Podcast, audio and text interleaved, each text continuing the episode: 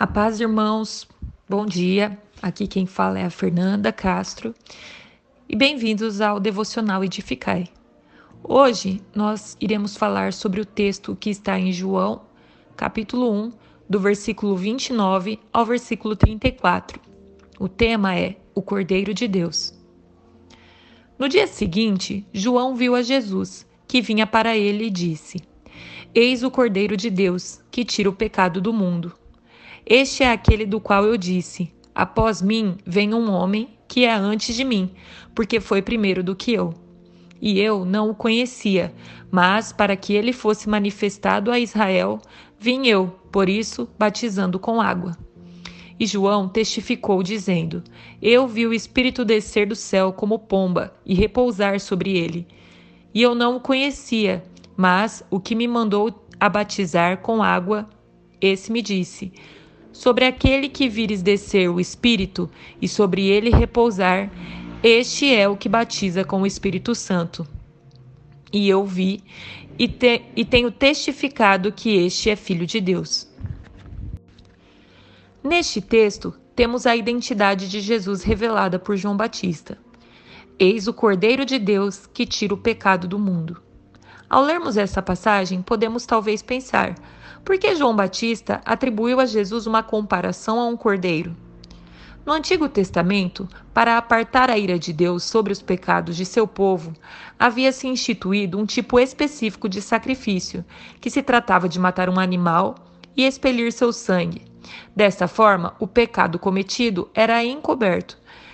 Entre estes animais estava o cordeiro, e aqui podemos falar um pouco sobre ele. Um cordeiro era um animal jovem de até um ano, que para ser sacrificado não podia ter manchas ou deficiências, deveria estar perfeito. Somente assim o sacrifício feito conforme o que Deus ordenara o agradaria. Logo entendemos que este sacrifício do Velho Testamento faz alusão ao sacrifício perfeito feito por Deus ao enviar Jesus para derramar o seu sangue pela humanidade. Um cordeiro sem manchas ou máculas, sem pecado algum. 1 Pedro 2, versículo 22. O sacrifício perfeito, que não só não encobriria o pecado, mas o tiraria, purificaria todo aquele que o aceitasse. Entendemos que por meio de Jesus somos purificados do pecado. Ao olhar para aquele que aceita Jesus, Deus nos vê através dele, por isso alcançamos a graça. Lemos ainda nessa passagem: este é aquele do qual eu disse: Após mim vem um homem que é antes de mim, porque foi primeiro do que eu. Neste versículo, João reconhece um pouco mais sobre a identidade de Jesus. Jesus, enquanto homem, era alguns meses mais novo do que João Batista. Mas, neste versículo, ao revelar: Após mim vem um homem que é antes de mim, porque foi primeiro do que eu, João está afirmando a divindade de Jesus, o Jesus Deus, o Jesus eterno. Que revelação maravilhosa a respeito do Salvador. Nesta passagem, ao ser batizado, Jesus nos ensina uma lição preciosa.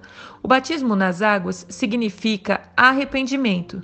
Jesus não era passível de arrependimento, uma vez que não cometera pecado algum em todo o tempo que passou pela terra. Mas, para que se cumprissem as Escrituras, Jesus desce as águas, e neste momento o Espírito do Senhor vem sobre ele. E mais uma vez, João testifica aquilo que já proclamava, a verdadeira identidade de Jesus. Que esta palavra possa lembrá-lo de quem Jesus é, o Cordeiro de Deus que tira o pecado do mundo. Não há pecado que seja maior que a graça. Entregue sua vida para Jesus e viva uma vida ao lado dele. Ele morreu por mim e por você, para que pudéssemos ser purificados por ele.